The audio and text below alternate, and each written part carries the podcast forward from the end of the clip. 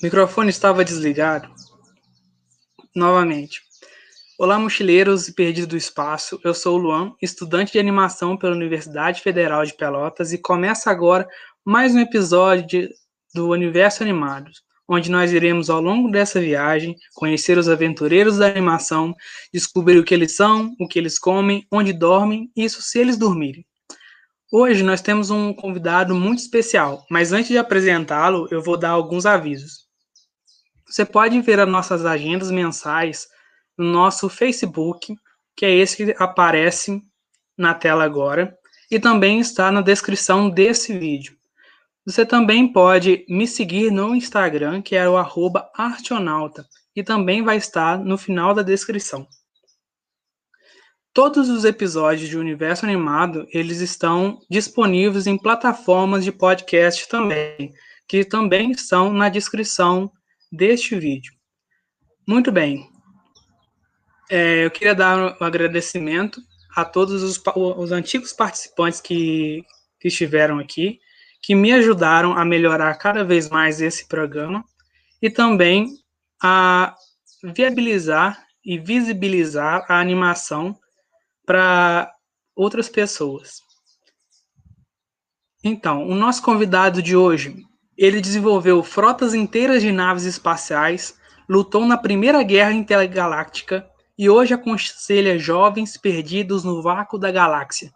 Ele mesmo, senhoras e senhores, André Macedo. Alô, tudo bom, Luan? Prazer estar aqui contigo com a tua assistência. Os mochileiros, né? André, você pode falar um pouco quem é você, o que, que você já fez, para o pessoal que não te conhece saber um pouco sobre, sobre você? Sim, muito bem. É, assim, ó, é, eu tenho uma formação múltipla, né? Na maioria é, dessa formação, a maioria dessa formação é autodidata mesmo. Eu desenhar praticamente é uma coisa que eu sempre fiz na vida. Foi durante 20 anos, trabalhei como cartunista profissional. Eu sou formado em artes educação artística, licenciatura. É, eu gostei do curso em si, porque na, na época não existia curso de animação na época é era bem abrangente, assim, o currículo era bem abrangente. E dentro da educação artística eu fiz uma habilitação em música. Nessa época eu fazia teatro. Né? Na verdade, o meu interesse de trabalhar com música era aplicar isso e utilizar isso dentro da, da, da atividade teatral. Fiz dança também e enfim, a minha formação basicamente é essa, assim, né? é, eu durante muito tempo fiquei me questionando por que, que eu tinha uma formação tão diversificada, né, se, eu, se eu podia me dedicar apenas a uma, né, até que, com o tempo, com o avanço da tecnologia, a produção de animação ficou acessível e eu comecei a entender, né? a minha formação era bem, era útil porque era, era, era aplicada, era aplicável totalmente na, no cinema de animação. Então, de, de tal forma que hoje eu sou professor de um curso de cinema de animação e também atuando no ensino e na pesquisa, também de forma múltipla. Então, é, dentro do, do curso, eu desenvolvi algumas correntes de estudo, uma delas é, é chamada, o projeto é chamado Cinema Vocal, que estuda a performance da voz nos filmes de cinema, né? a performance do ator vocal, e também trabalho com produção executiva, na medida que eu ganhei experiência e aprendizado administrando o meu estudo de animação. Meu estudo de animação durou em torno de sete anos, né, até eu entrar na universidade. É, no estúdio a gente trabalhou 70% que se fazia era cinema de animação mesmo, curtas-metragens, e a gente atuava formação, atuava na formação de, de animadores e e profissionais da época, da área, né, porque não, na verdade não tinha como trabalhar. Aqui em Pelotas não, nós não tínhamos escolas nem referência de formação, então a gente acabava tendo que formar os profissionais, né. E, assim, hoje eu estou é, trabalhando na universidade exclusivamente, além da produção executiva, trabalhando com, com roteiro também, direção de animação, animação 2D e stop motion. Mas é isso. E hoje eu estou com 58 anos. É isso. O André, é, eu sei que você tem um projeto muito bacana que chama Irene na Casa do Blau, que é algo muito interessante que foi feito com um, uma equipe de alunos da UFPEL. E aí eu gostaria que você apresentasse esse projeto para o pessoal, que eu acho muito bacana. E eu acho que ele é um projeto de série, não é isso mesmo? É, um projeto de, de, de série, de websérie, né? É, com algumas pretensões maiores, mas é, basicamente hoje ele habita a internet e tem o filme piloto e, e alguns episódios, em torno de quatro episódios da, da websérie. Né? Faltam ainda seis para completar o projeto.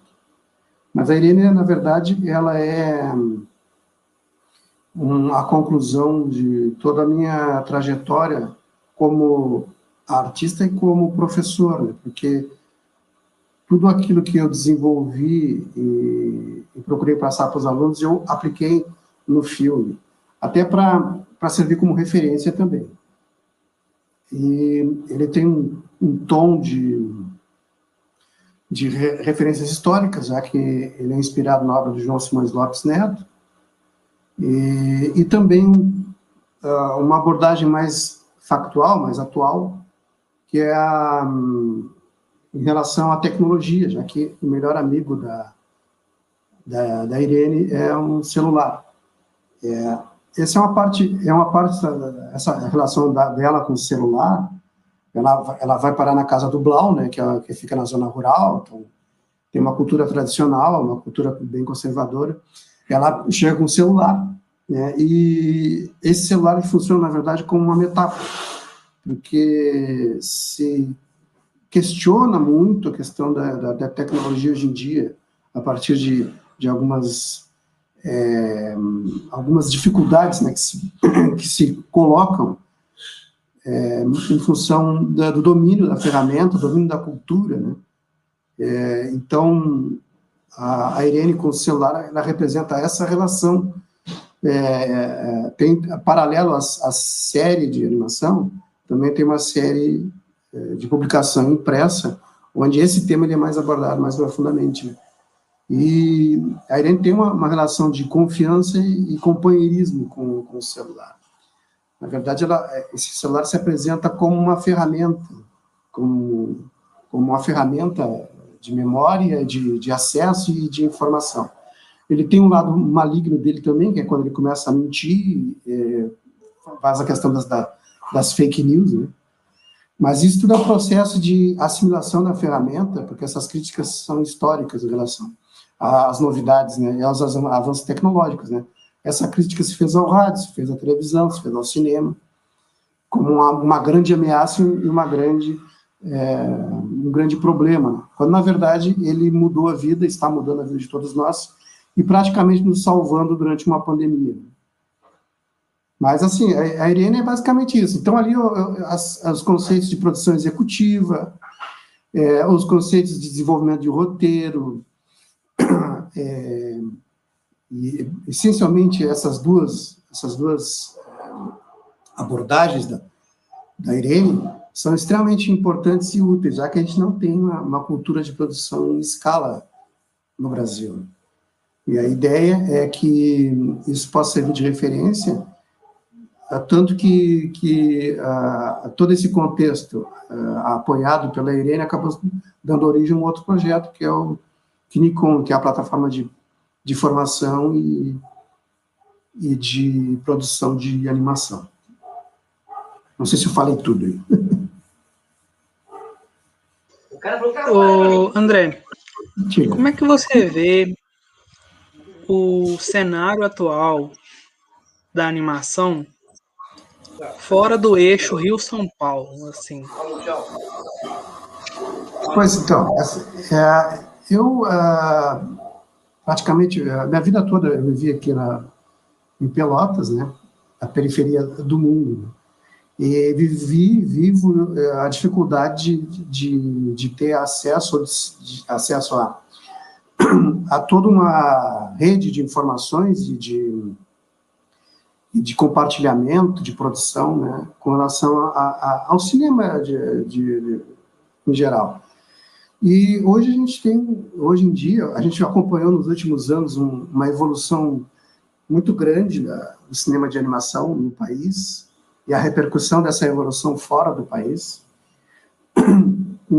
Esse, esse desenvolvimento foi impulsionado pelas políticas públicas de fomento, de acesso à formação, informação, tanto que é um dos resultados dessa, dessa, dessa estratégia de desenvolvimento é a criação do curso de cinema de animação em Pelotas descentralizado. Né? Mas hoje a gente parece que, que voltou ao passado, a gente retrocedeu, porque nós não, já não temos mais a, a, uma, uma política, uma estratégia de desenvolvimento, e percebeu que toda a evolução ela não resolveu o problema da descentralização. É, então, é, e o foco sempre foi, como não poderia ser diferente, na, no desenvolvimento da linguagem, da animação, para um público muito restrito, né? um público de decodificação complexa de linguagem.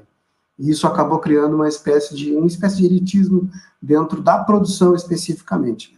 Mas a questão de, de estar na periferia nos compromete assim, a, a, uma atitude, uma possibilidade de lidar com isso. Até porque isso tem se intensificado com relação a, ao surgimento da pandemia. E hoje em dia, quando se fala, quando se fala em inclusão, é, inclusão social, é, a, a, o novo, a, nova avaliação que se faz disso é, do quanto as pessoas têm acesso à tecnologia ou não têm. Né? Tem um celular, tem um sinal de, de internet, hoje passou a ser uma condição de inclusão e de participação. Então, a, por um outro lado, essa, essa tecnologia, a, nós, aqueles que têm um melhor acesso à, à, internet, a gente se vê dentro de uma situação, de, uma, de um circuito de, de relações que gera uma certa autonomia, tanto na parte de produção, quanto na parte de, de encontro mesmo, de acesso às informações. Então, acho que o compromisso hoje, né, em função de toda essa dificuldade de desenvolvimento do setor, a gente não tem uma cultura, uma cultura é, que possibilite a produção e a distribuição de filmes. A distribuição, ela é, ela é centralizada, ela é monopolizada, e, e nós não temos uma cultura no sentido de mobilizar financiamento, capital, é, para as produções. Né? Ninguém pensa em investir em cinema com o objetivo de, de isso trazer algum suporte, um retorno, uma construção de, de valores financeiros no sentido é, mais humano, que seria é, a distribuição de renda.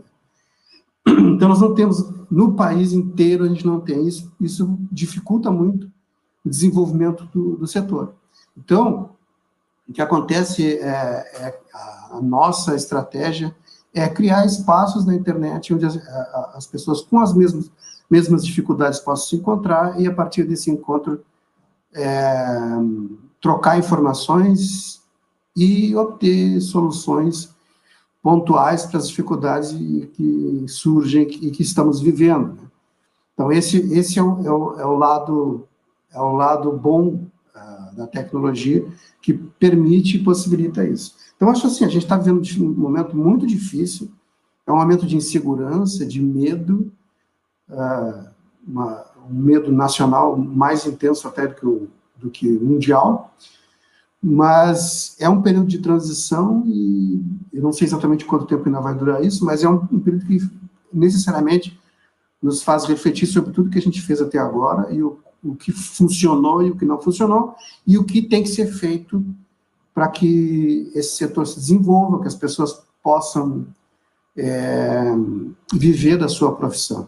E quando eu digo viver da profissão, eu retorno a essa questão da produção em escala e distribuição, distribu distribuição do produto em si, distribuição é, de renda, né? E isso, quando eu falo nisso, que são uh, os produtos de mainstream, é, existe uma maneira dentro de, de, dessa, dessa área de desenvolver roteiros, de desenvolver produção executiva. É preciso, quando se fala em mercado, é preciso também a gente desconstruir esse modelo predador de mercado que, que a gente tem na cabeça, né? esse paradigma. É possível criar um tipo de mercado que possa satisfazer demandas mútuas, né? que possa considerar as singularidades, as diferenças, e que possa realmente ser bom para todos e não apenas para alguns. Certo? Luan. Uh, em 2019, a gente teve na redação do Enem o, o tema sobre a democratização do cinema. Para você, o, o que, que seria uma solução viável para isso? As soluções elas dependem basicamente do, do investimento financeiro, né?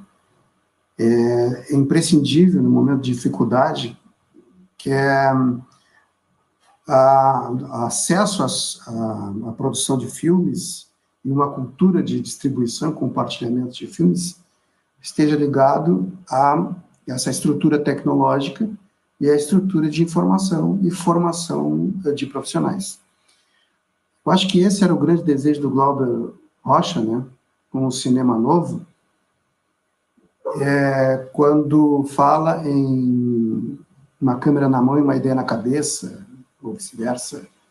É, só que naquele, naquele momento, a, o, o, grande empecilho para a produção de filmes era justamente a, a, a, dificuldade de acesso às ferramentas de produção que eram muito caras. É óbvio que as, as melhores ferramentas são caras ainda hoje, mas não tão inacessíveis quanto naquela época.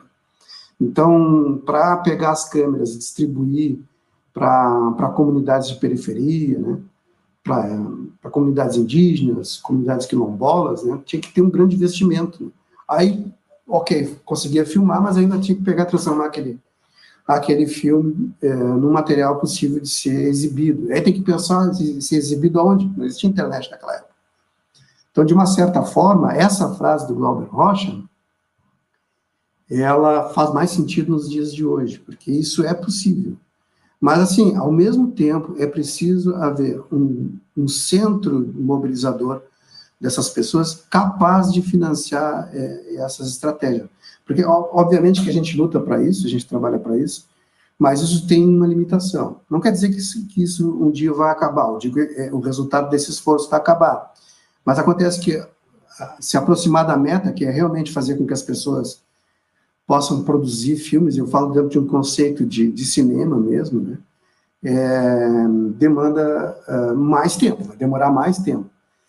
Se houvesse um interesse de um, um, poder estatal, e eu falo poder estatal porque o Estado nos representa, o Estado existe para isso, né?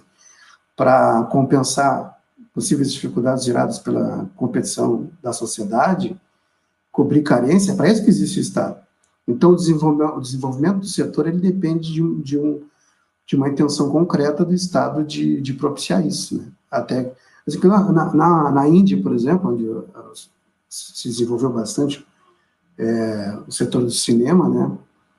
É, eles têm uma política de financiamento privado, acessível e capaz de gerar retorno.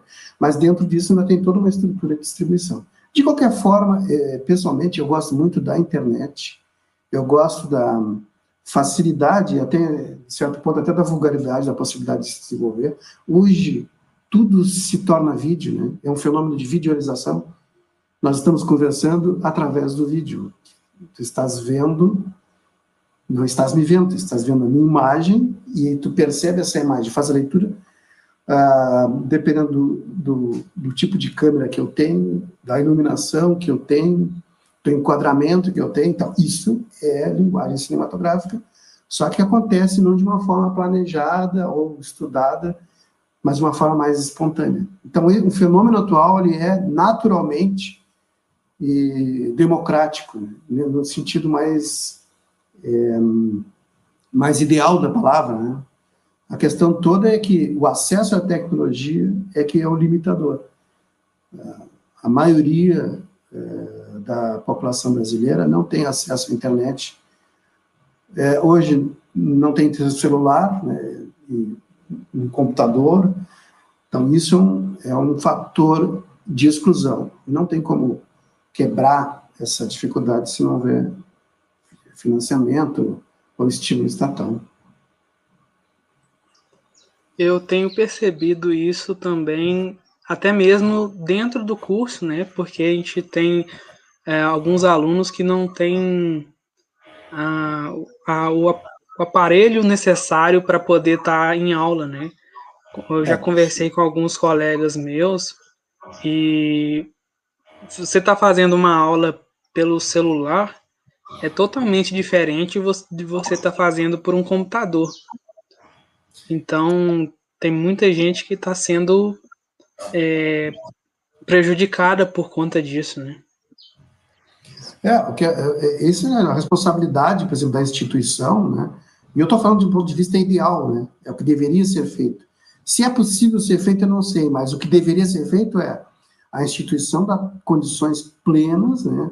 A instituição, a universidade e ao poder público dá plenas condições para o estudante ter um melhor desempenho. Então, a responsabilidade do, do estudante ter um computador, ter um sinal de internet, tem que ser do, do, do setor público.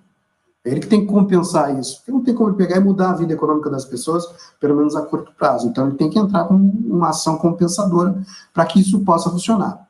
Um estudante bem formado, um mercado desenvolvido, é desenvolvimento social. Então, é uma responsabilidade social isso. Não tem como fugir disso. Eu trabalhei no ensino à distância durante muitos anos e eu sempre percebi um preconceito muito grande em relação ao ensino à distância. Esse preconceito hoje cai por terra, porque todos nós somos obrigados a trabalhar à distância. Então, nós precisamos dessas ferramentas de tecnologia. Então, tem que pensar seriamente nisso. Tem que pensar, uh, pensar uh, seriamente no desenvolvimento uh, e no investimento do setor de saúde e no setor de educação. Nosso, a, nossa, a nossa praia é o setor de educação e indiretamente o setor de saúde, porque a gente trabalha também como meio de, de, de, de compartilhamento de informação e a gente acaba influenciando também no setor da saúde. Mas a urgência hoje é essa questão da inclusão digital e da inclusão tecnológica. Né? Não, não, não podemos fugir disso. Mas a gente trabalha para isso, né? Eu acho também interessante é, aquilo que você fala sobre instituições para dar o, as ferramentas necessárias né, para o pessoal produzir seus próprios filmes. A gente tem o, o caso do Naum, que conseguiu um, uma vaga, eu não vou lembrar agora, eu peço perdão pro Naum aí, eu não sei nem se o Naum vai ver isso aqui. Mas ele, ele entrou um, num projeto muito bacana que ajudou ele a aprender sobre animação antes dele ir para Pelotas e fazer o curso. E aí aquilo ali abriu portas para ele, ele fez trabalhos com a Luna, né, o, o show da Luna, e entre outros, né, que eu acho isso muito interessante, porque o cinema ele não é só uma indústria de entretenimento, né? Ele também é uma forma de, é, de trabalho, né? Mesmo que muito é, posso estar falando coisa errada, mas muito desvalorizado. Eu acho que é muito desvalorizado. E também essa esse preconceito que o pessoal tem sobre animação, que animação é só para criança, sabe? E eu acho que isso é, é, muito, muito chato, porque a última vez que. Quando eu, eu entrei para o curso, uh, eu, eu, como eu tenho uh, amizade com alguns professores meus antigos, eles vinham me perguntar: que curso que você passou? Você passou em algum curso? Eu vim falar cinema de animação. Aí uma professora minha virou assim e tinha falado: Então você vai animar o cinema? eu falei: Não, porque quando você fala que você vai fazer cinema de animação ou animação, o pessoal sempre pensa para esse lado de animação de festa, algo do tipo, né? E aí você tem que falar, desenho animado, porque senão o pessoal principalmente aqui na minha região, que é um pessoal mais de, do interior, que trabalha mais com agricultura e tal, eles não conhecem cinema de animação, tem que falar desenho animado. E eu acho isso muito interessante. Eu acho também muito interessante, eu acho que eu já falei com a na última entrevista com a Alessandra sobre o Enem, como o Enem ele abre portas, né, para mesmo que ele seja em alguns pontos muito é, tem alguns defeitos, mas tudo que a gente vou pensar tem algum tipo de defeito, mas ele abre muitas portas, sabe? Porque eu vim de Minas Gerais, vim parar lá em Pelotas, ou tem um rapaz lá do Acre, ou lá do Amazonas, que consegue um, uma vaga lá em Pelotas. Eu sei que é, é meio cansativo, uma viagem muito extensa. Às vezes a pessoa não tem dinheiro para comprar um, uma passagem de para ir, aí dá os seus jeitos. Mas eu acho que, que é um, um uma, uma possibilidade de estudo, de, de poder democratizar o, a educação, né? Porque a educação, ela é, como eu acho que eu, eu vi isso em, eu não vou lembrar o filósofo que fala isso, mas ele disse que a única coisa que não conseguem te tirar é a educação, é o seu conhecimento. Então, eu acho assim que, que é muito necessário isso. E a, o cinema de animação, a animação em si, ela traz muitos conceitos que são de educação. Um, eu estava vendo uma série, porque eu gosto muito de série, de coisas sobre. É, como fala a palavra, gente? É, inclusão. Inclusão social.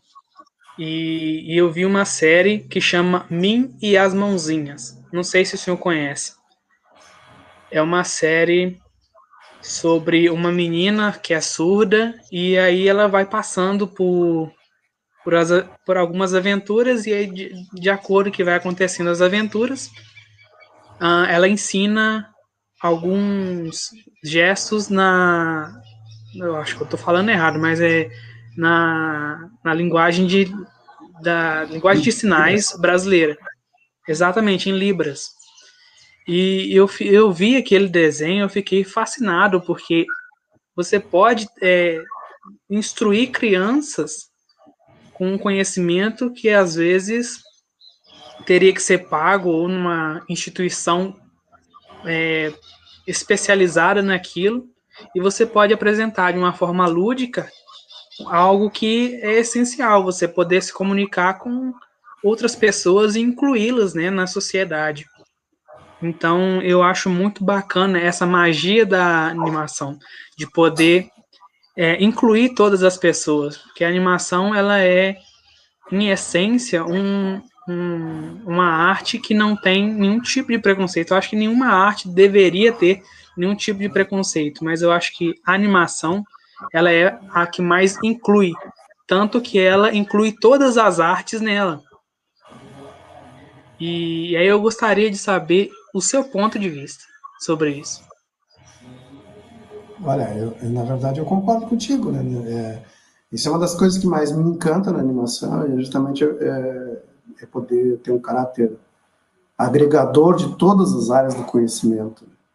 Então, eu posso trabalhar o teatro, eu posso trabalhar as artes plásticas, artes gráficas, é, isso vai desde a da parte é, de pintura até prototipia, escultura. Eu posso trabalhar música, tudo que envolve som especificamente. Eu posso trabalhar, é, através da assessoria de conteúdo, eu posso trabalhar história, geografia, é, enfim, todas as áreas do conhecimento, elas transitam e justificam a existência do, do cinema de animação. Sem falar que ela também ela exige uma performance técnica muito grande, ela também ela é autônoma, porque eu posso fazer um filme de animação e eu não preciso olhar a meteorologia para saber se está chovendo, se tem sol, se não tem. Então depende apenas da vontade do animador de criar esse, esse universo é, e as suas variedades. E eu, eu, uma das minhas intenções é justamente popularizar a produção de animação. Isso me faz lembrar o projeto que nós iniciamos lá na, na matemática, no curso de matemática, é, tra tra trabalhando sobre conteúdos de estatística, né? em que a, a professora Elisa me procurou, me procurou para produzir um filme, né? E naquela época os alunos, como sempre, né, muito, os alunos de animação sempre muito ocupados, né? Era difícil conseguir mobilizar um grupo para desenvolver um projeto de animação, né? Em geral, sempre é, quem quer fazer animação acha que, que é fácil, rápido de fazer, né? Mas a gente sabe da dificuldade. Então, para a gente dizer sim é bem mais complicado. Aí eu pedi para o seguinte, olha, vamos fazer um projeto de animação, mas eu quero que me consiga alguém para ensinar a animar, mas que, que, não tenha vínculo nenhum com animação, que nunca tenha animado na vida. Né? E aí ela, ela conseguiu, eh, uma aluna da biologia, que é a Isadora, e eu comecei a, a ensinar ela a animar. E o que mais me encantava é o fato dela os dois olhos brilharem cada vez que ela via um, algum efeito de animação, um, um, personagem falar ou o personagem se movimentar, ela ficava deslumbrada com aquilo. As minhas experiências de formação é, sempre foram melhores com, com alunos uh, mais distantes do conteúdo, né? Sempre se encantavam mais. Bom, aí o que aconteceu é que a Isadora se tornou, aluna da biologia, se tornou uma animadora e o projeto começou por ali. Depois foram chegando outros alunos da animação. Então, a questão de acesso à, à produção é muito importante, é um fator de inclusão social. Primeiro, tem que quebrar é, esse estigma de que nem, nem todo mundo pode fazer animação. Todo mundo pode fazer animação. A questão toda é, é, é, que pode variar é o conhecimento e o domínio da técnica e da linguagem. Mas, em princípio, como fator de comunicação, um fator de contato, é um fator dialógico, é, a, a, animação também é possível ser feita. Né? Os softwares hoje são muito mais intuitivos, bem, bem menos complexos do que eram antigamente. Então, é possível fazer animação uh, sem ter eh, muito contato. E a, a plataforma Kinicom, que a gente está organizando, é, o objetivo dela é facilitar, facilitar é, o alcance desse objetivo. É, o Leandro Dias aqui, ele perguntou no chat se na, nessa pandemia o, as empresas, isso auxiliou as empresas de outros estados é, olharem para o, os trabalhos daqui, da, de Pelotas do Sul, devido à necessidade de trabalho remoto. É, auxiliou as empresas de outros estados a, a voltarem seus olhos para o Rio Grande do Sul? Olha, eu, eu assim, ó, é, eu não consigo ver dessa forma. Na verdade, a impressão que eu tenho é que a pandemia acabou nos isolando de alguma forma. É, muito mais até para o susto de não saber o que fazer. E a prioridade, basicamente, nesse período é de sobrevivência mesmo, né? Então, eu não, não consigo perceber nem avaliar diretamente, assim, se a gente teve mais visibilidade a partir disso, talvez um fator ou outro, mas eu não, não consegui identificar nenhum, nenhum fator. Mas uma das coisas que eu acho que é importante, até para chamar a atenção e possibilitar o desenvolvimento do mercado, e isso entra o conceito também de acesso à, à produção, a possibilidade de produção e a inclusão tecnológica, é a quantidade de produção de animação. Produção de animação ainda é exceção apenas em alguns locais se produz animação. Alguns locais mais privilegiados, que são os espaços universitários, né, em Minas Gerais, aqui em Pelotas, universidades de São Paulo também, alguns, alguns é, espaços privados, né, com produtoras de animação. O que a gente precisa, na verdade, é fazer com que tudo isso seja ampliado. Né? e que agora a casa de cada um seja um espaço também de, de trabalho e produção. Isso vai possibilitar a aumento da produção. Eu, eu, eu, quero frisar essa questão do aumento da produção, porque ele é um fator primordial para se obter qualidade. Então, assim, não, não, vamos produzir em quantidade porque só queremos qualidade. Essa, essa é uma dicotomia, isso não existe. Essa, essa, não, não existe essa diferença. Mas só pode atingir uma qualidade se houver quantidade de produção. Se eu tiver que atirar um dardo no alvo, se tu tiver um, um dardo só, a possibilidade de erro, a probabilidade de erro é, é de 99%. Agora, se tiver 10 dardos, a probabilidade, de acerto, ela aumenta, porque desses 10 dardos, um vai acertar no alvo. Então, na animação, precisa mais do que a qualidade em si, é a quantidade. É preciso que todo mundo produza animação. No Canadá, no Japão, as crianças têm contato cedo com, com animação. Isso possibilita uma, uma, o desenvolvimento de uma cultura de animação. Não só de apreciar, por exemplo, aprecia melhor o futebol quem joga futebol. E, o, o esporte mais praticado, uh, ainda que de forma amadora no Brasil, é o futebol. Então é o mais apreciado. E a animação é a mesma coisa. Se eu conseguir produzir animação, se eu entender essa questão da linguagem, eu consigo aumentar o público. Então, eu tenho que aumentar a, a quantidade de produção para que eu possa atingir um público e se torna. Claro que no Brasil está muito longe disso, porque a gente, tá, a gente tem um, conceitos é, estanques, assim, de que a gente é um país subsidiário, que a gente só produz para alimentar as pessoas ou para produzir minério e vender isso, mas nada, né? Então, para desenvolver o país, é preciso que essas áreas também tenham seu espaço e possam é, influenciar na matriz econômica da sociedade. Acho que teve uma pergunta não, não consegui ler. Ah, esse aqui foi o João Gabriel, ele falando sobre a experiência dele depois de ter passado em cinema de animação na UFPEL e a, acho que a, o irmão, não, acho que o professor é o irmão, não sei, deixa eu ver aí, professora do irmão dele, e aí ela tinha perguntado se ele tinha passado em medicina. Mas é isso, isso aí são, são valores, assim, são paradigmas, são esquemas mentais sedimentados na cabeça da gente, daquilo que tem valor e aquilo que não tem valor. E isso é cultural, isso vem de anos. Para mudar isso, é preciso muitos anos ainda para mudar. Só que tem que começar a fazer isso de alguma forma. Né? E a gente está vivendo esse um período de, de exceção, né? e é um período de muita dificuldade, mas a gente precisa é, se encontrar. Eu, eu, sempre falo para os alunos assim, ó, isso quando no presencial eu, eu falava bastante, quando estava em sala de aula com eles, assim, olha, não vai entrar aqui um, um investidor, né, um produtor que vai querer assim, olha, eu vim aqui porque eu tenho uma verba, eu tenho, eu mobilizei um capital para investir no filme de vocês. Não vai. Aqui no Brasil não vai. E não é só cinema de animação, não. A gente não tem essa cultura também de mobilizador de capital ou de desenvolvimento para produção em escala. Não tem ninguém, não tem vendedor, né? não existe vendedor. É um capitalismo muito estranho isso aqui. Mas a, a, não tem. Então, o, quem sabe do nosso, do nosso valor e do nosso poder é, de, ante a sociedade? Só nós mesmos.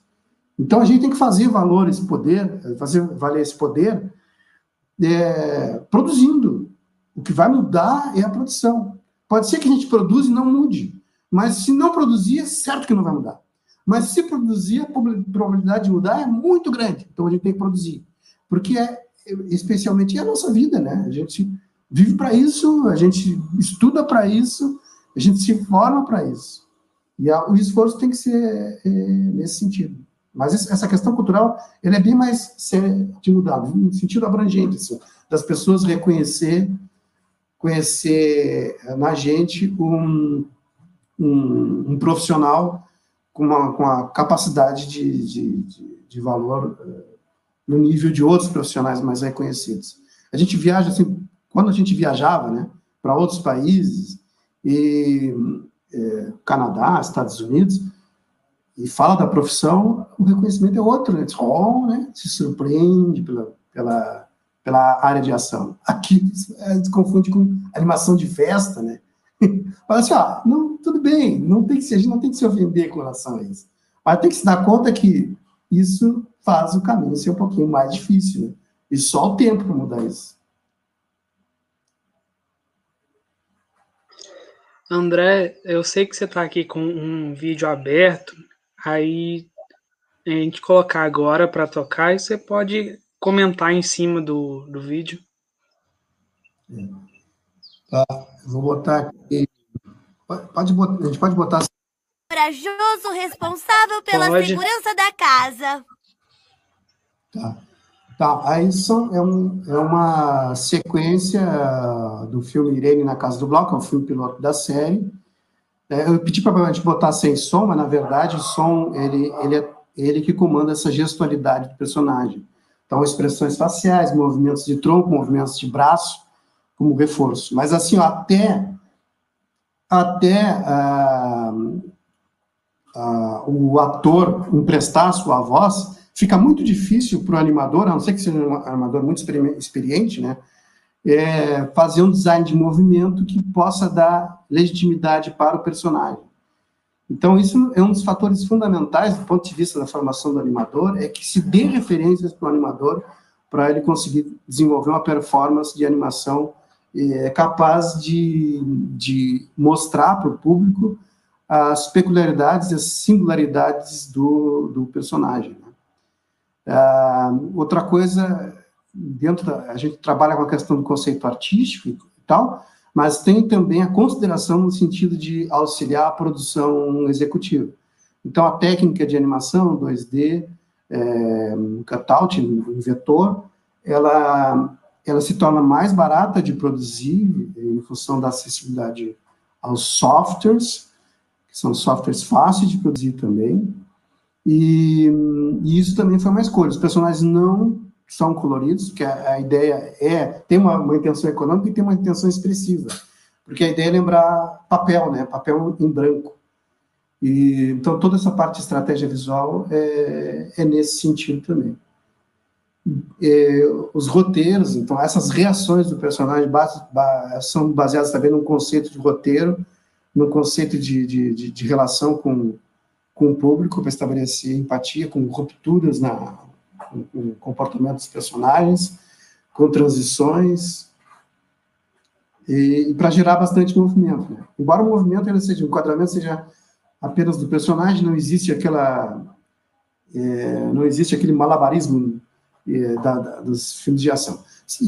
Nos filmes de, de, de, de, mainstream, nos filmes, é, nos animes e nos filmes de animação limitada do, do, do Ocidente, o áudio é fundamental, né? Ele, ele, na verdade, se a gente trabalhar bem o áudio, não precisa nem animar, porque o gesto vocal ele é capaz de, eh, de provocar reações emocionais no espectador na medida em que o ator se utiliza dessa energia é, para desenvolver a sua performance.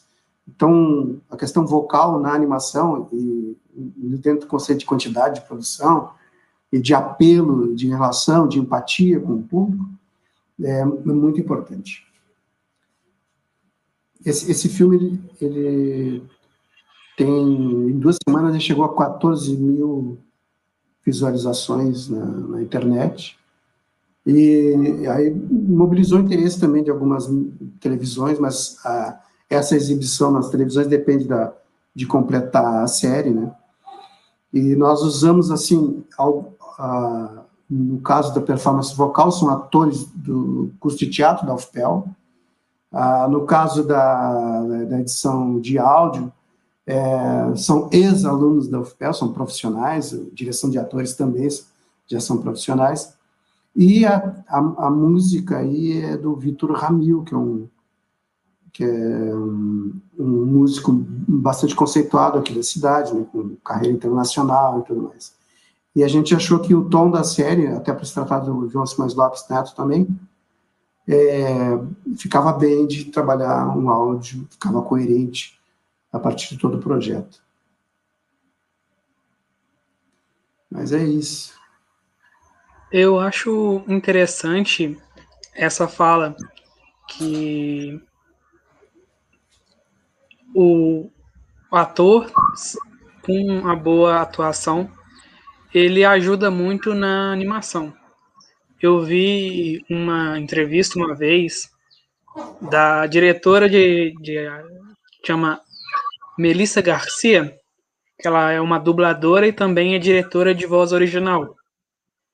E ela diz que uma vez ela tem uma série animada do Sítio do Pica-Pau Amarelo. E a dubladora, a dubladora não, a atriz que fazia a voz da Emília tinha que fazer uma cena onde eu acho que a Emília tinha rodopiado lá e ela tava tonta. E aí a menina não tava, tava tendo alguma dificuldade em tentar interpretar isso. E aí a Melissa disse: faz como se seu corpo fosse uma minhoca, com aquele movimento de ir para frente e para trás. E aí, mas como as animações são feitas primeiro a voz e depois a animação, sem a, sem a equipe da animação ver a dublagem, a dublagem não, a, a gravação das vozes, na animação saiu a Emília fazendo assim, ó, do mesmo jeito que a menina na ao hum, atuar, sabe? Então eu acho isso muito é interessante. A nossa, a, a nossa principal dificuldade no animador iniciante é dar referências, porque ele diz assim, ó, ah, tem esse personagem, agora anima. Aí, tá, mas o que, que eu faço? Ah, faz caminhar. Aí para fazer uma caminhada, um, um ciclo de caminhada, mas fica sem identidade, fica uma coisa mecânica, fica uma coisa sem, né, sem legitimidade do personagem, porque ele não tem a referência emocional. E quem, então, a voz do, do ator, ela é muito importante para a formação do animador, um animador iniciante, porque o ator vai dar todas as referências. Então, se o ator gritar, o animador vai poder esticar a boca e deformar todo o personagem em função daquele grito. Se o personagem, se o ator sussurrar, ele vai fazer tudo gestual que fique claro e que reforce a, aquela referência dada na voz do ator. Então, o, o ator é que vai dar referência e que vai definitivamente fazer com que o com, iniciar a, a, a, formação do profissional de animação, do animador propriamente dito. Eu acho bem bacana isso, sabe? Ah, porque às vezes a gente é, é que está começando, que, como eu, a gente sempre pensa em tentar fazer o que é mais fácil. Então a gente sempre vai fazer um, um ciclo de caminhada, como no é. Serval Animator. Então fica aquilo é, genérico. E às vezes o, o personagem é um personagem muito parrudão, muito forte, e aí ele tem que pisar com peso. Ou o uhum. personagem é muito pequenininho, aí ele caminha assim, ó. Que nem a, a Mônica Toy, que caminha assim. É. E, e, às vezes o camarada quer fazer um ciclo de caminhada normal ali, e às vezes o personagem tá pedindo outra coisa. E, e tem um, um, negócio muito interessante também que eu já vi, que quando tem alguns comerciais com personagens de alguma série animada, só que o comercial é feita por outra é, equipe, por outra de outra empresa. E aí você consegue ver que às vezes o a animação que é mais dura, ela fica muito fluida, ou, é, ou a animação é muito fluida e ela fica muito dura, diferente da animação original, que é o, o timing da e a gestualidade do da animação original. Então eu acho muito interessante isso, sabe? Eu não sei se é porque o, a equipe que está trabalhando no, na publicidade ali, animando a publicidade, ela não teve tempo para estudar o, o, timing da animação e a gestualidade já faz tudo já mais genérico, ou se isso já é próprio da, da publicidade, porque eu tenho visto muita coisa assim, sabe? Assim, ó, é, essa questão da gestualidade, é, ela é a grande diferença para o conceito de cinema de animação. Né? Quando a gente fala em cinema, quando fala em animação, eu posso estar falando de motion graphics também.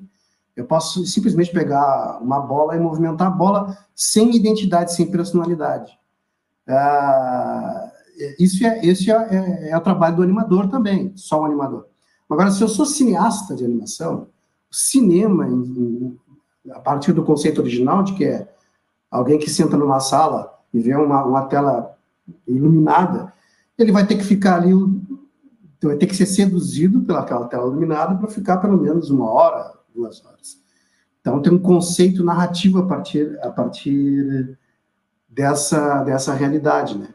Então, uh, cinema de animação, na verdade, o cineasta de animação é um contador de histórias. Não é só o cara que põe em movimento, mas é um cara que vai necessariamente vai ter que ter esse conhecimento uh, da gestualidade do personagem e, e, uh, humana, com referências humanas, né? Então, esse conceito, a gente tendo esse conceito de referência de emocional, de performance gestual, eu posso fazer stop motion, posso fazer 3D, uh, que a, a, história vai funcionar. Mas se eu der ênfase mais na técnica, eu posso fazer uma história sem alma, uma história sem sentido e que realmente mais cria ruídos na relação com o espectador. E, e, outra coisa que é interessante, que me encanta muito na animação, é, é essa coisa do fantástico, do exagero. Né? É, é, de tal forma que a, que a, linguagem ganha uma autonomia. Então, eu posso pegar, é, eu posso imitar a realidade para que essa realidade seja percebida é, pelo espectador. Eu posso, por exemplo, fazer, fazer isso aqui, vocês vão ver, vão ver uma parede, né? Mas esse movimento que eu faço aqui, ó, eu puxo a mão, depois aproximo, puxo, olha como os dedos vêm, depois eu faço aqui. Não é um movimento real. Quando eu vou botar a mão na parede, eu faço isso, isso, isso, isso, isso, isso. Mas na animação, eu preciso dar ênfase no gesto para alcançar aquilo que não é real, que é o fantástico. Então eu vou fazer um design de movimento capaz de convencer e de encantar o espectador. Então, explorar o fantástico do, do riso, não ser apenas um riso sutil ou um riso uh, mais próximo da realidade, como seria uma rotoscopia, mas exagerar mesmo, se for uma gargalhada, abrir a boca, né, se torna só uma boca inteira. Essa questão do fantástico, do fantástico, do absurdo, me encanta, me encanta demais. Assim, acho que é uma das grandes virtudes da, da linguagem, da animação. Eu acho bacana isso, porque uma vez eu vi um, um, escultor falando sobre isso. Era um programa da History que tem um monte de programa da History que é aleatório, porque a History era para ser um canal de história, mas é um canal que passa uns programas assim aleatório. Uhum. Mas um interessante que eu vi era de um rapaz que fazia escultura de é, personalidades famosas dos Estados Unidos que pediam para colocar nas cidades e tal. E aí tinha um que era um urso. Não sei qual era o contexto, acho que era um cara lá que era o fundador da cidade, um negócio assim. E aí tinha um urso. E aí ele foi, ele explicou um negócio muito interessante, que era a pata do urso. Aí ele mostrou a pata do urso assim e falou: "Se você faz a pata do urso assim, eu fazia assim. Ela já não é, não é tão interessante. Ela, ela é meio estática, meio. É, qual, qual é a palavra? Artificial. Agora, se eu faço assim, aí já fica mais orgânica do que eu só fazer assim. E transformar para isso é uma outra coisa. Porque a gente, na animação a gente trabalha com o, as curvas, né? Porque se a gente for parar para perceber a natureza ou até mesmo nós mesmos, a gente não se mexe quadradinho. A hum. gente é orgânico e esse movimento mais curvo, ele é o que dá a organicidade para para o movimento, né? E aí agora que eu gostaria de saber, André, é sobre a sua jornada como cartunista e ilustrador, porque você já foi é, cartunista de jornal por muito tempo, né? Eu gostaria que você contasse sobre essa parte da sua vida. Pois então, é, eu fui convidado por um amigo, eu na época eu tinha, eu não estava dando aula, eu tinha, eu tinha uma serigrafia, se não me engano. É, tinha uma serigrafia. E em paralelo, eu fazia teatro também, mas teatro amador. E um colega que fazia teatro comigo trabalhava no jornal, então ele pegou e me convidou para. É, tinha uma vaga para diagramador do jornal. Né? E eu peguei e disse, bom, vamos fazer um teste lá. O diagramador é o cara que distribui as matérias na página. Então ele decide, faz uma, tem, tem um conceito, tem uma hierarquia lá, então tem que distribuir. Então tem que ser um, um técnico para fazer isso. E aí eu, eu fui no, fiz o, o teste, passei no teste, e um dos motivos dele ter me contratado é que eu também desenhava, ilustrava. É, desenhar, para mim, é, é, faz parte da minha vida como falar. Né? E eu tenho dificuldade de falar, então eu também tenho dificuldade de desenhar. Mas, assim, é tão importante, tão presente quanto falar. E, e, e aí eu peguei comecei a ilustrar o jornal, os, os redatores me pediam, ah, André, faz uma ilustração para a matéria. Então, aquilo era um, era um plus, né, para mim, é, como, como profissional, além de diagramar, fazer ilustração. Aí o, teve uma a vaga do chargista, né? Chargista, vaga de, de, da, da charge no jornal também ficou vaga. E aí eu é, me convidaram para fazer um desenho para aquela charge. E a, a, a, coisa era assim, é, era na charge, naquele espaço, saía, tem dias que podia não sair, porque as matérias da volta podiam querer ocupar o espaço. Então a charge era dispensada. Aí então comecei a fazer, aí o pessoal começou a gostar, e aí eles gostaram tanto que me contrataram, teve um outro contrato dentro do jornal, para fazer permanentemente a charge e, e, o espaço ficou permanente. Inclusive, mudaram a diagramação da página para que o espaço fosse permanente. Bom, a partir dali eu comecei a criar personagem e, e publiquei livros. Aí participei, tive uma vida de cartunista bem, bem característica. Assim, participei de concursos é, Japão, França, Alemanha, e, bom, viajei pelo, pelo mundo e alguns prêmios eu ganhei, outros eu fui classificado, e, e por aí vai. Assim, isso durou 20 anos. Eu, eu com 10 anos eu já estava cansado de fazer, porque eu fazia tiras diárias, eram duas tiras por dia, mais uma charge. Publicava em três jornais na época, um de Pelotas, um de Porto Alegre um, um, e um de, uh, de outra cidade do interior aqui. E sendo que o de Porto Alegre tinha uma circulação toda a região sul, então chegava a Paraná, Santa Catarina, Rio Grande do Sul. E foi assim, vivi de quadrinhos, sempre vivi de quadrinhos, né? ou antes do jornal, ocasionalmente, né? depois do jornal, inteiramente. Quadrinho é uma coisa que eu faço até hoje. Mas isso também é uma das partes que me influenciou bastante e me aproximou da animação. Eu comecei a fazer animação dentro da redação. Eu estava fazendo, desenhando, né? E uma colega minha que era diagramadora, também disse: André, olha só o que eu baixei da internet. E era um programa de animação chamado GIF Animator. Quando ela me mostrou, eu disse assim: olha, mudasse a minha vida para sempre.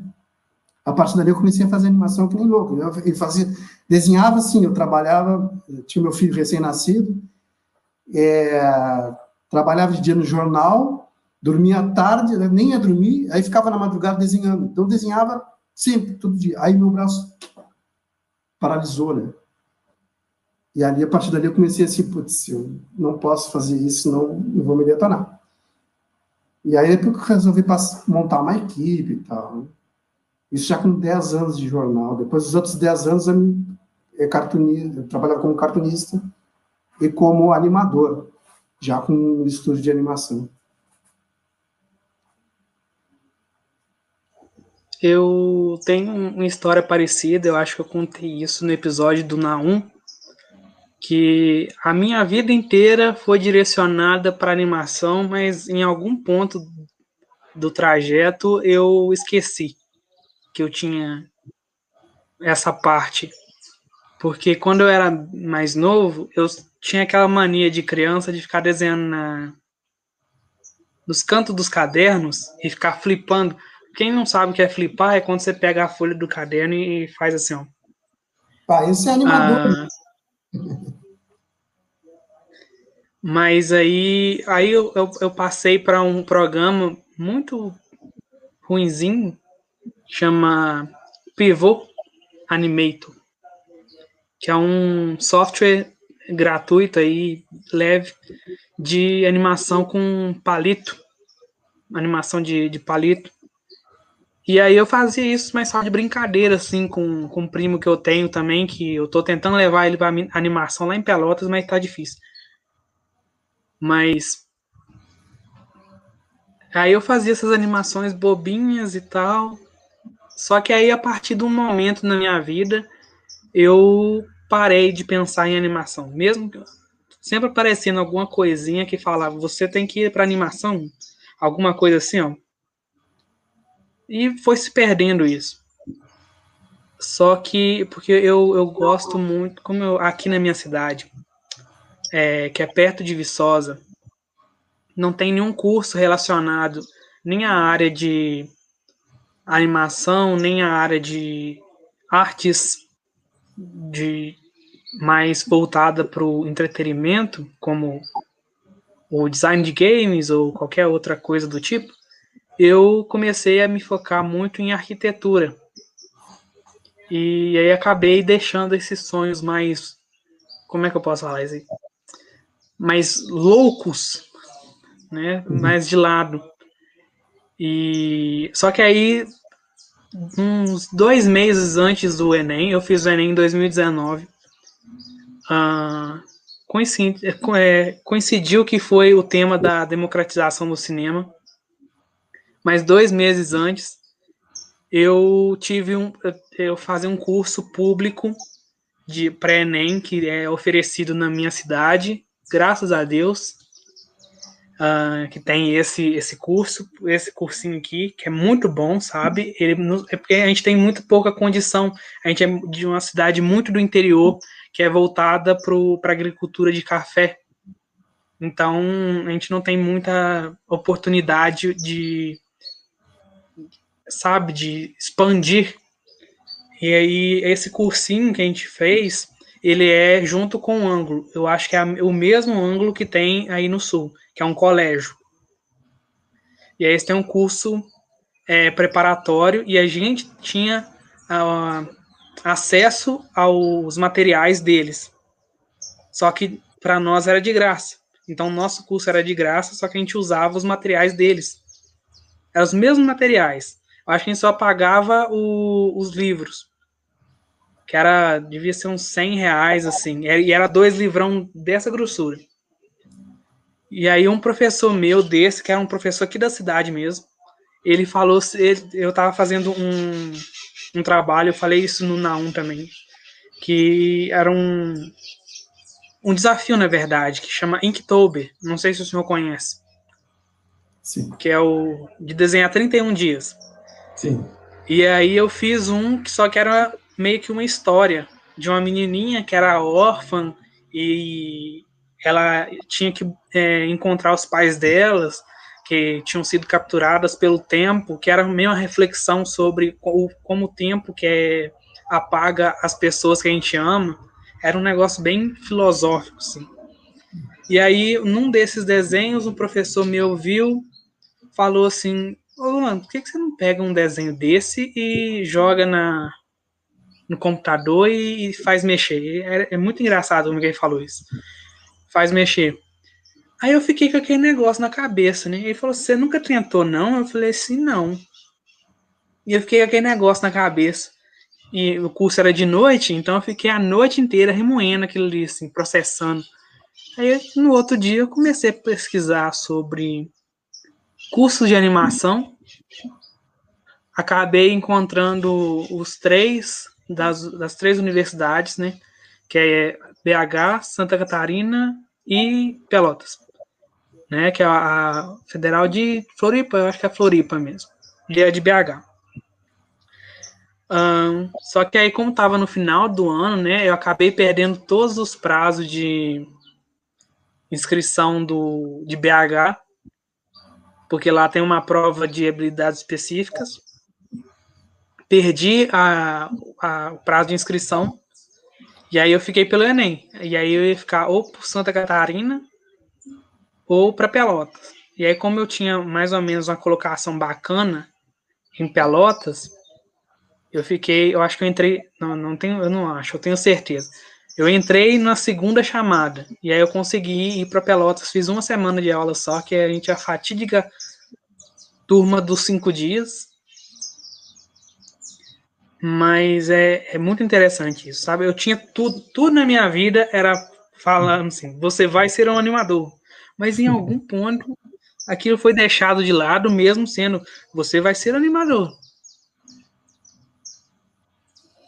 E eu vim dos quadrinhos também, sabe? Eu gosto muito dos quadrinhos. Eu aprendi muita coisa nos quadrinhos. E aí eu queria que você falasse qual que é a diferença dos quadrinhos e da animação, porque eu sei que também tem muitas semelhanças. E aí eu gostaria que você pudesse falar essas semelhanças e essas diferenças.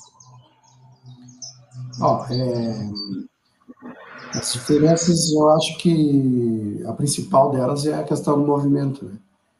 É, eu, eu, eu, trabalhava com tiras diárias de quadrinho, então o espaço para desenvolver uma ideia é bem curto.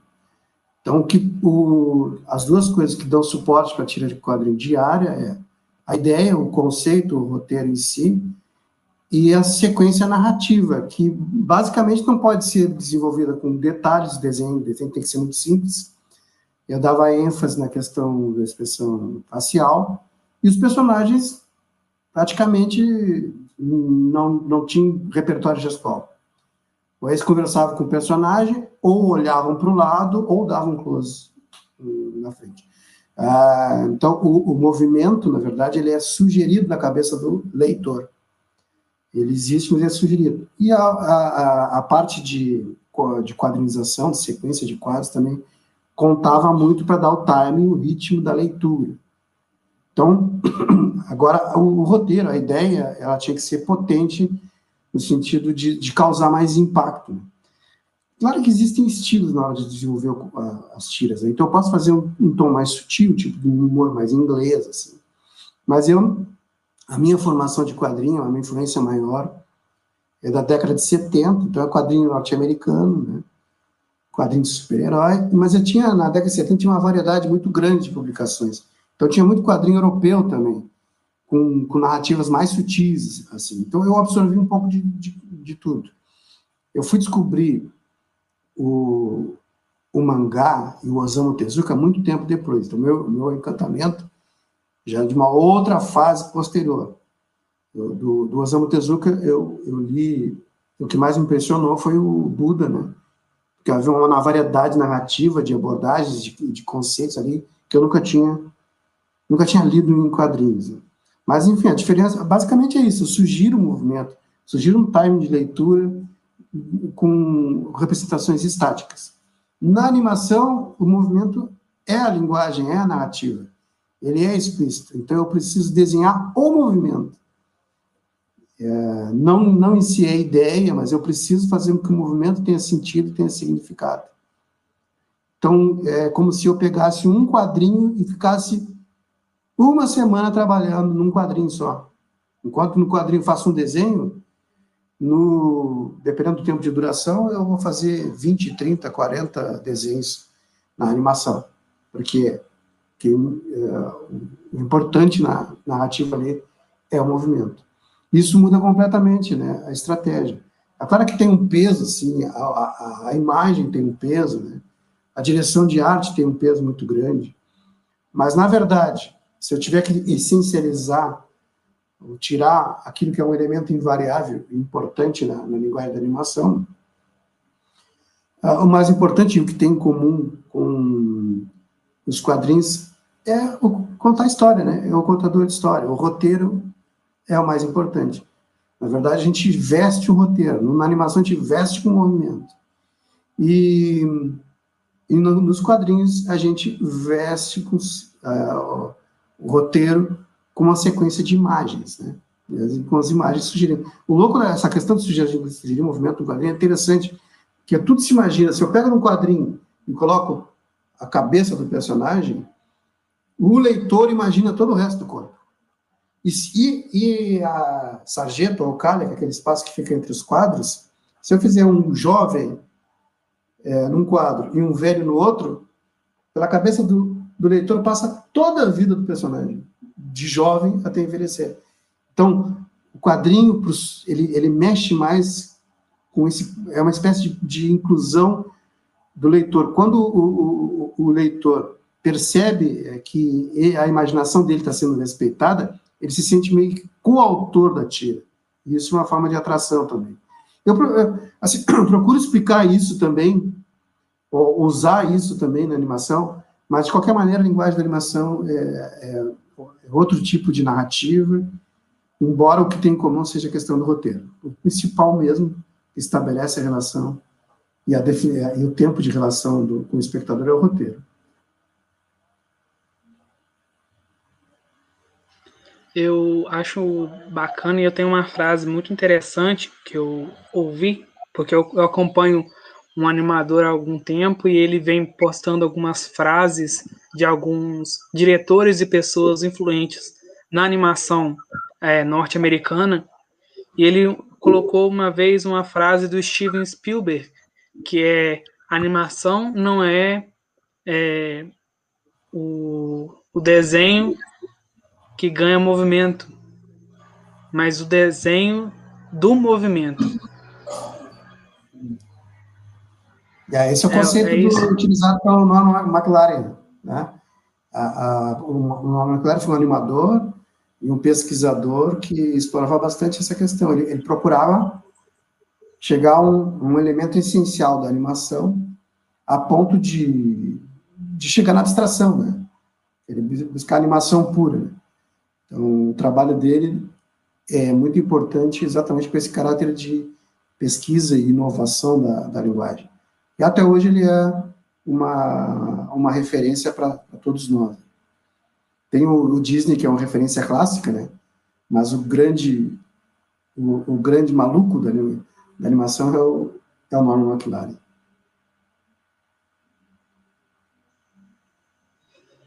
Então, o André, uh, como é que você está vendo agora a situação é, da animação com essa pandemia? Que, que pode a gente pode tirar com, com isso? eu, eu acho que, na verdade, eu vejo muita dificuldade, assim, muito mais dificuldade. Não só para animação, né? Mas, assim, a gente percebe as pessoas muito inseguras, com muito medo, né? Algumas com muito ódio, né? Mas esse ódio também é fruto do medo, de alguma forma. Mas enquanto tu não consegue conviver ou competir com ideias contrárias, tu quer matar a pessoa contrária. É, eu acho que, na verdade, a, a prioridade hoje é se manter vivo mesmo, saudável, na medida do possível. E isso vai afetar. Eu acho que as, as, a, a, real dimensão do que está acontecendo a gente vai, vai ver mais adiante, porque aí as pessoas vão começar a colocar no, no, nas suas produções é, toda essa experiência, né? negativa ou positiva. Aí, é claro, o esforço é sempre de tentar, nesse estigma da sobrevivência, tentar tirar proveito de alguma coisa. Então é preciso que a gente olhe com mais atenção a questão da dessa relação distante virtualmente, porque no caso do cinema, a única linguagem que não sofre dificuldade para a produção à distância é a animação, né? excetuando stop motion.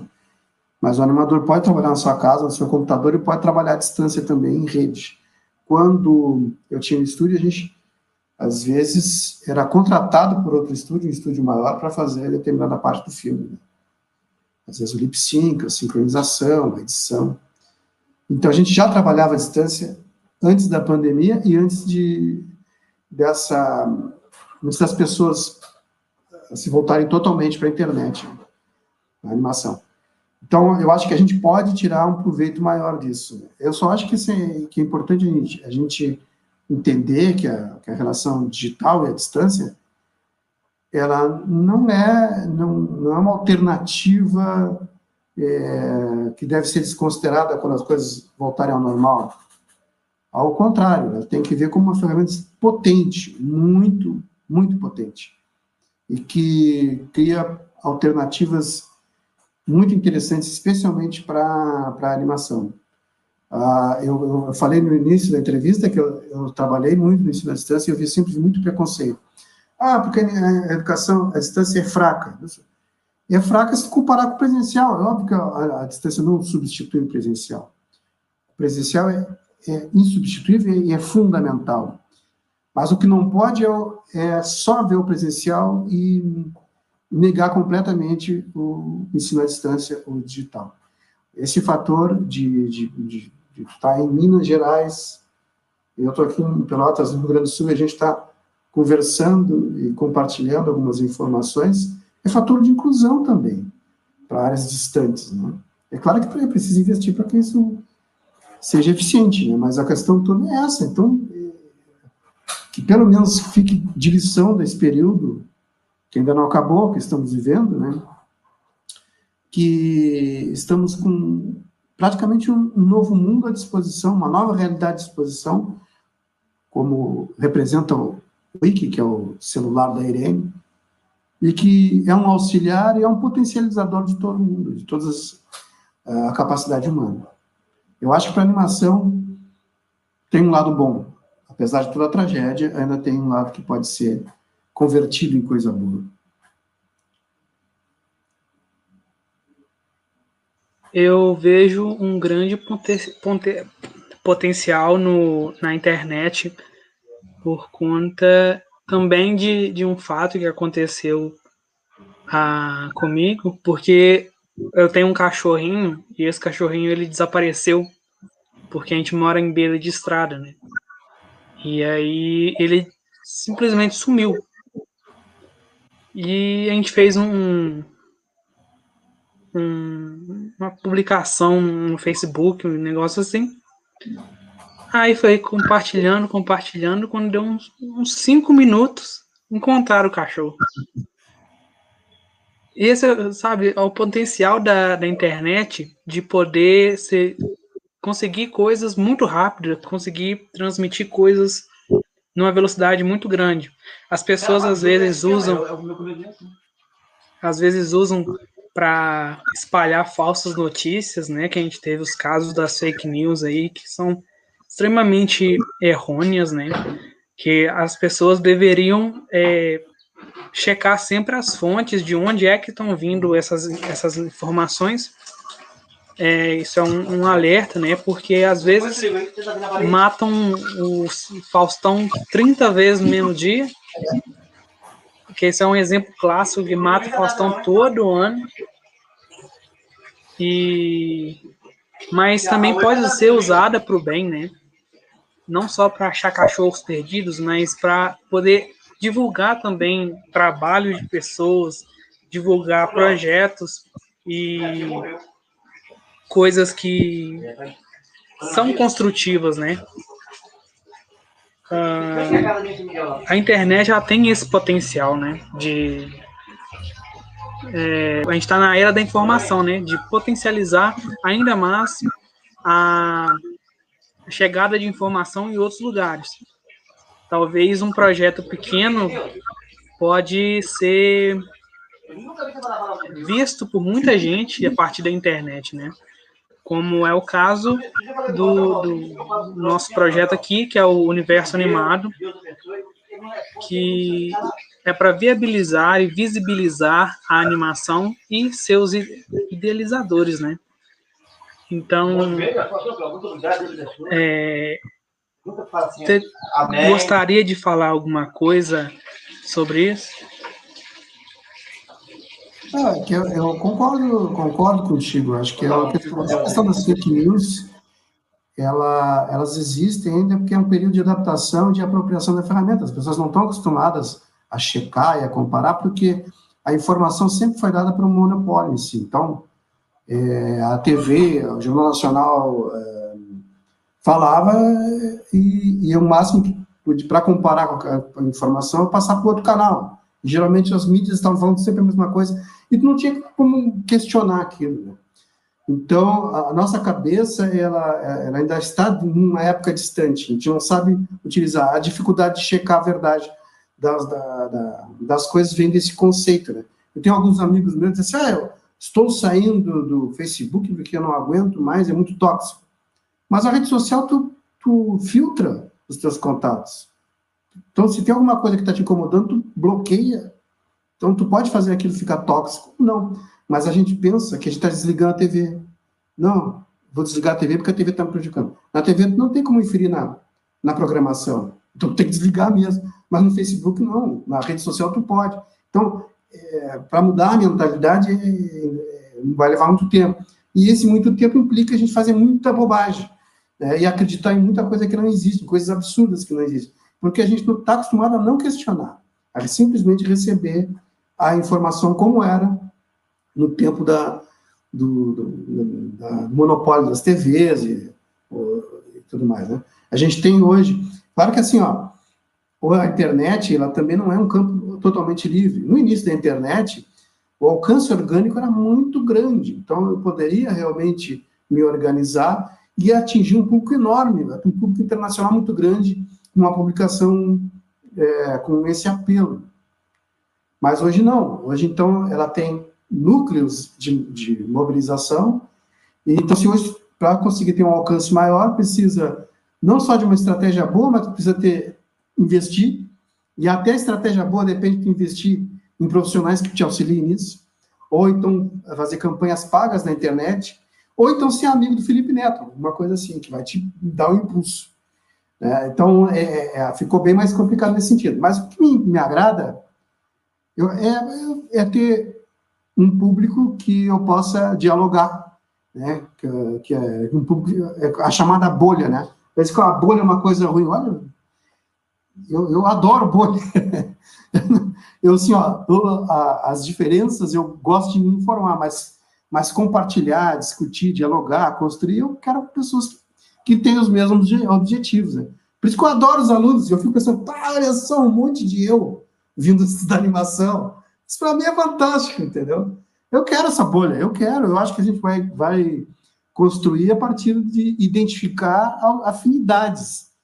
É, não que, é, mesmo identificando afinidades, existem divergências, divergências saudáveis, mas as, as divergências não podem ser maiores que as afinidades, senão a gente não consegue se relacionar, né? É, é, é, é, um segredo do casamento longevo, casamento longo, se é que, que é uma virtude ser longevo no casamento. Mas a busca é sempre essa, não quer dizer que não existam divergências, mas as afinidades são maiores e, e o casamento vai durar enquanto essas afinidades perdurarem também. E a internet, assim, eu acho, assim, eu nasci num mundo em que para eu distribuir meus quadrinhos, eu tinha que desenhar em cima de papel carbono, porque nem máquina Xerox existia na época, nem copiador existia na época. Hoje em dia, tu, tu pega, posta um filme, um filme, o que era fazer um filme de animação impensável, tu posta um filme de animação, em duas semanas tem 14 mil, ou um milhão lá, de visualizações. Eu, eu, eu me sinto como se eu estivesse no outro planeta. Eu nasci num planeta e vim para outro planeta. E só que eu fico encantado com as possibilidades e eu ainda consigo ver gente muito frustrada, né? Tá assustada com tudo isso. Eu não consigo entender. Essa história do cachorro aí é um exemplo simples, mas, cara, é um exemplo gigante de eficiência. Gigante de funcionalidade. Quando perdi o cachorro, eu tinha que pegar, sair colando cartaz em poste, né? E não tinha o alcance que tem hoje. Não tem, hoje tem uma comunidade inteira que vão te auxiliar porque estão sensibilizadas com o cachorro com, a, com, a, com o sumiço do cachorro. Eu achei muito interessante isso sobre as divergências e as afinidades, porque eu acho que é muito o que está acontecendo hoje em dia, sabe? Principalmente a gente, é, quando a gente é do interior, a gente sempre vê em época de eleição de prefeito, ah, fulano de tal tá, vai votar para tal prefeito e, e, o outro vai votar para tal candidato.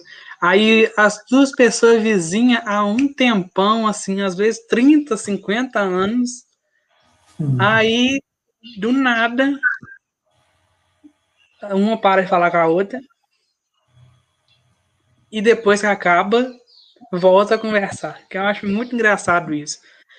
Mas eu, eu também acho muito é, interessante esse, esse é, esse fenômeno, né? De, de também. Só que tem muita coisa que acontece que, que é a falta de, de empatia, né? Você não se conseguir se colocar na, no lugar do outro.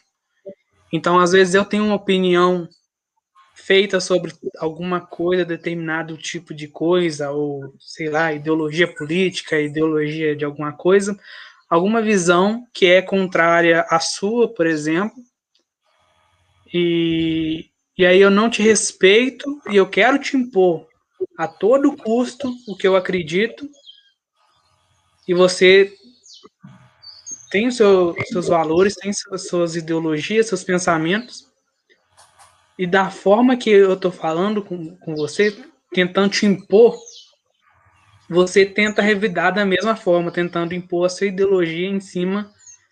E aí fica essa briga, sabe? De, sei lá, de esquerda, de direita, de vegano, de gente que come carne e sabe, um monte de discussão sem sentido, sabe? Sem levar em consideração o que a outra pessoa está pensando, em vez de parar e falar, será não, o que você está falando aí talvez faça sentido, porque também hoje tem muita coisa de hum, não importa o que você fala, importa quem é que está falando. Uhum. Então, isso dificulta bastante as coisas, sabe? A falta de empatia hoje no mundo é, é muito grande. Ninguém mais se coloca no lugar do outro, sabe? Tentar pensar por que será que tal pessoa pensa dessa forma? O que ela passou para estar tá pensando assim? Quais são as vivências dela, sabe? Assim, ó, é, essa questão, ela é bem, é bem interessante, né? Mas, assim, a gente, geralmente a gente avalia mais isso por dentro de um conceito moral, né? E isso, ele é consequência de um sistema. A gente vive um sistema essencialmente competitivo, é, classificatório, seletivo. A gente, desde o momento que, que entra na sala de aula, eu nem falo da questão da família, mas entra na sala de aula, é classificado. Né? Tu tem níveis de avanço, de retrocesso, e tu é classificado por número, por conceito, em relação ao teu colega. É um sistema que não vê de singularidade, ensina sempre da mesma forma para todo mundo, não consegue ver essas diferenças. Então, tu está sempre competindo. Depois tem que fazer uma seleção de emprego, tem que fazer seleção para a universidade, tem que fazer... Está sempre, sim, em competição. E a competição, quando ela é deixada por si, ela é predadora, ela acaba com as relações ela acaba completamente. É a mesma coisa que tu botar raposas e galinhas no mesmo espaço. Né? As, a único motivo das raposas não matarem todas as galinhas é porque elas precisam que as galinhas se reproduzam para poder comer. Se matar tudo, vai faltar depois comida. Então, até isso é estratégia, mas é uma competição. A, a, a, um sistema realmente democrático um, e que considere as singularidades e as diferenças, abre espaço para desenvolvimento de empatia. Agora, onde há competição, e a competição, não estou dizendo que não deva haver competição, porque a competição ela, ela é da natureza humana, né? Só que ela não pode ser simplesmente ignorada, desconsiderada, e achar que é uma coisa natural que deve seguir por conta. Não, não é, ela destrói, ela, ela, ela, ela simplesmente destrói as relações sociais. Então, a gente sempre vê o outro como um competidor. Isso é o que gera intolerância, né? Tu é o meu adversário. E, eu, e não importa, eu tenho que te destruir. Que também é resultado de medo também. Mas isso gera esse caos social e essa dificuldade. Claro que a gente está num momento extremo. Porque uma coisa é discutir política é uma coisa perfeitamente normal e saudável. Só que a gente está num momento em que a gente está falando de genocídio, de extermínio, de fragilidade das instituições que sustentam a sociedade, é, de armamento, né? e isso não é, não é uma coisa é, cotidiana, né? que a gente deva, deva naturalizar. É um momento de exceção, isso é muito grave. É quase como a gente chegasse no limite das relações humanas. Agora, a solução para tudo é se matar, todo mundo vai se matar. Ontem, de, de um dia para o outro, morreram três, mais de 3 mil pessoas. Um dia, em 24 horas, morreram mais de 3 mil pessoas. Isso não é uma coisa normal, não é possível, não é possível que isso seja considerado uma coisa natural. E olha que, que esses números são é, é, super, subavaliados, né? E, e, e, existe uma cultura de, de enfrentamento burro, porque a gente está enfrentando um inimigo que é praticamente imbatível. que e, e quanto mais tempo te leva para para acabar com ele, ele vai mudando, né? Surgindo as variantes, vai se tornando mais forte. Cara, assim, entende? Agora, assim, isso tudo, esse caldeirão, numa sociedade extremamente competitiva, já era, né? A gente está vivendo praticamente o fim de um mundo, né? A partir daqui deve nascer um outro mundo. Não sei exatamente se melhor, eu acredito que melhor, obviamente, mas não posso garantir. E agora é, é preciso que eu nunca vi uma mentalidade tão arbitrária, tão desumana de perto. Nunca vivi tão perto isso. Um outro período, no período de exceção que o Brasil passou, eu era muito criança, não, não, não nem me dava conta. Mas agora eu estou vendo de perto e fico muito assustado com isso. Mas é claro que o objetivo, o, o, a solução imediata, paliativa, mas uma solução alternativa, é a gente não se separar. Não podemos nos separar, mais do que nunca. A gente tem que olhar um para o outro, assim, pelo menos a gente está junto nessa. Eu sofro que eu estou sofrendo, então, nós, ao identificar o sofrimento, a gente precisa fazer alguma coisa para mudar essa situação. Mas a coisa é bem mais séria do que jamais foi. E essa, eu, eu aponto, aponto não como uma, um fruto de pesquisa pessoal, na verdade, isso é uma referência filosófica. Eu acho que o Foucault trata bem disso, né, com as relações de poder. A competição deixada a si é o elemento mais predador da sociedade. E aí, eu estava vendo um vídeo que meu filho me mostrou, um motorista de Uber, roubaram o celular do motorista de Uber.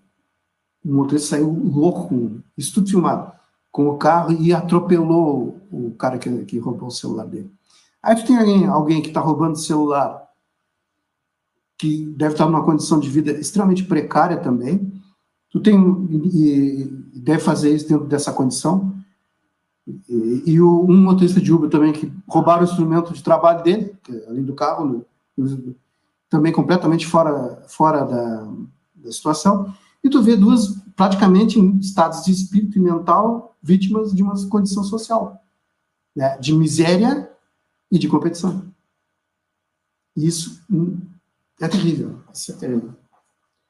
Eu, eu nem queria entrar nesse assunto aí. Nosso caso é animação, né? Outra história. É, mas é engraçado isso, né? Porque a animação também ela trata de assuntos muito pesados, né?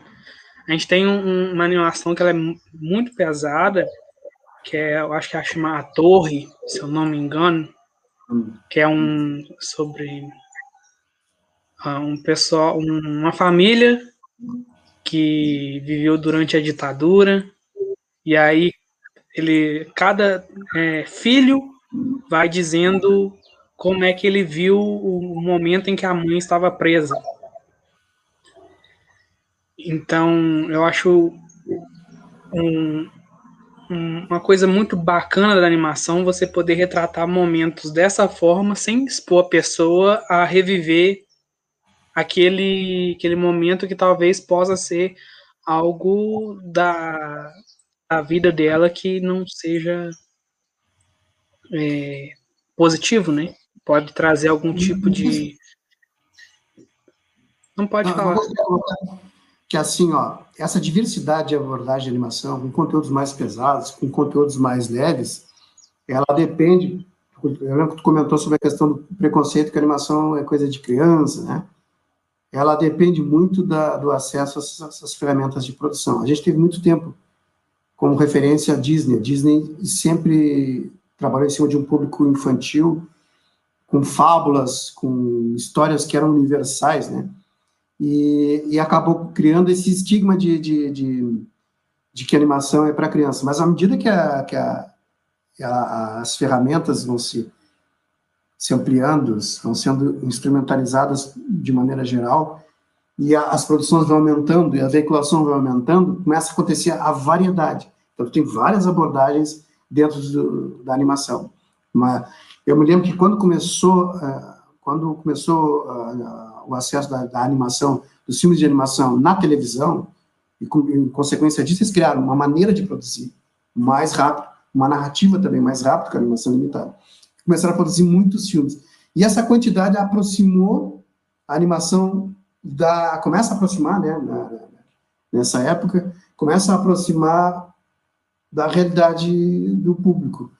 O, o, o primeiro desses foi o Manda-Chuva dos estúdios Renato Barbera, que subvertia um pouco o conceito de vilão e mocinho, porque os mocinhos eram gatos de rua, né? Que socialmente são são considerados como os bandidos, né? Como os, os marginais. E o bandido era o guarda-belo, que é uma instituição legal, né, protetora. E o guarda-belo não, não tinha mal, só tinha espertos, né, cada um tentando sobreviver. E o guarda-belo é muito bom. Então havia uma subversão daqueles padrões é, dos contos de fada do, do, Disney, que é o bom, o mal, o feio, o belo. E, e por aí vai. Depois, com o tempo, chegando até a South Park, que é, que é o cúmulo dessa abordagem. Então, tem um deboche, uma abordagem visceral, visceral desconstruindo todos os paradigmas sagrados sociais, assim. Beavis e Butthead, os Simpsons também. Então, assim, a, a questão da quantidade que eu falei, de aumentar a quantidade de produção, ele é fundamental até para uma, uma, influência maior uh, na cultura e na sociedade de, de uma maneira geral. Uh, André, a nossa viagem está chegando ao fim, infelizmente. Uh, eu queria agradecer e eu gostaria que você pudesse dizer quais são as formas que as pessoas podem te encontrar pela internet. Pois então, olha, eu, eu já que está chegando ao fim, gostaria de agradecer a oportunidade. É sempre bom falar de animação e é sempre bom reencontrar uh, alunos, e em especial a Tilo, que é um cara muito comprometido, muito entusiasmado, e, e isso é bastante gratificante assim, para a gente que trabalha com animação.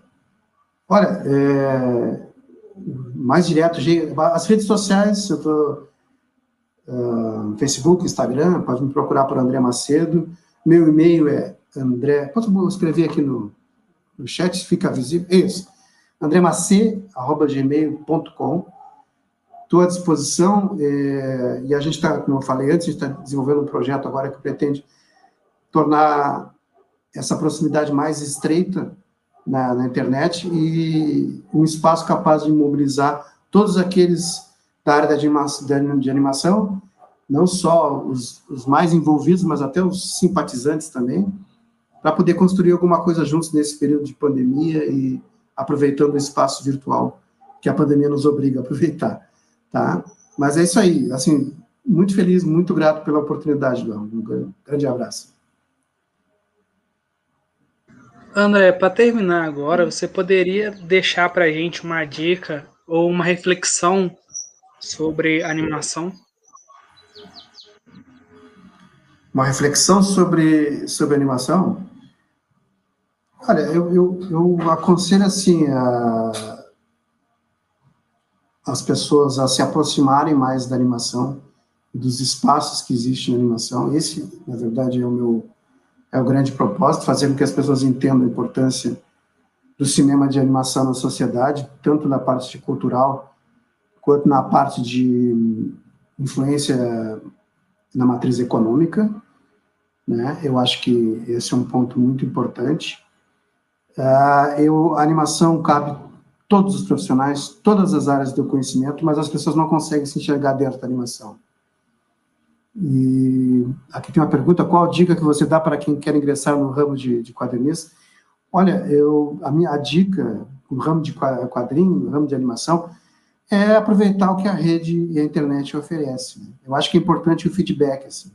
Não precisa necessariamente ser quadrinho, mas pode ser desenho, uh, é, uma composição específica e postar e compartilhar e analisar a reação de quem está lendo.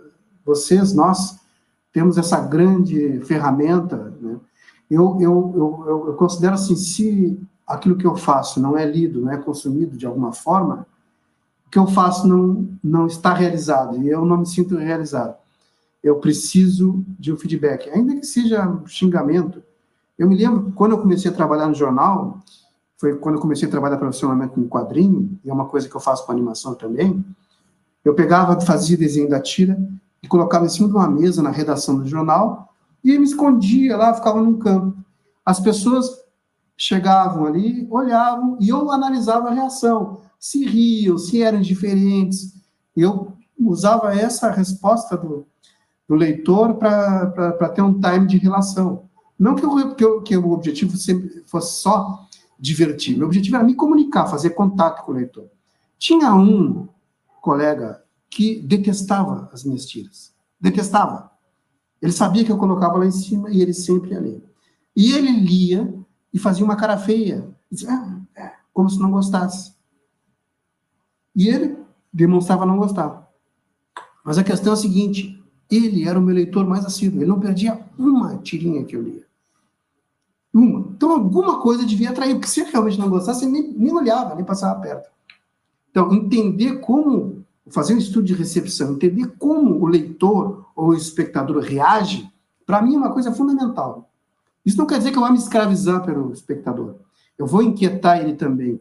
Eu vou incomodar ele, mas eu faço isso intencionalmente e não por acidente, não por acaso. Né? A minha relação com o espectador é importante. Então, compartilhar na internet, seja lá o que for, e tentar estabelecer uma via de diálogo com, com o leitor ou apreciador, para mim é de fundamental importância. Meu conselho é esse, compartilhe.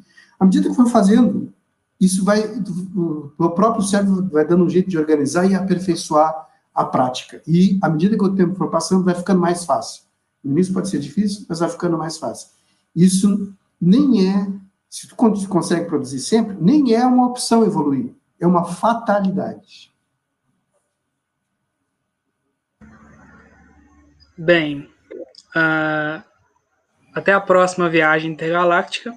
Será quem que será o nosso próximo tripulante? Continue nos acompanhando para poder saber. Você pode encontrar todas as agendas é, mensais no nosso Facebook, que é esse aqui, que é o Facebook do arroba Universo Animado Talk Show. Vai estar tá linkado aqui na descrição. E a frase do dia é: Felizmente, com a animação, a fantasia é uma amiga, do nosso querido Steven Spielberg. Então fica aqui o nosso adeus. Uh, muito obrigado novamente, professor André Macedo, pela oportunidade dessa conversa e até o mês que vem com um novo tripulante.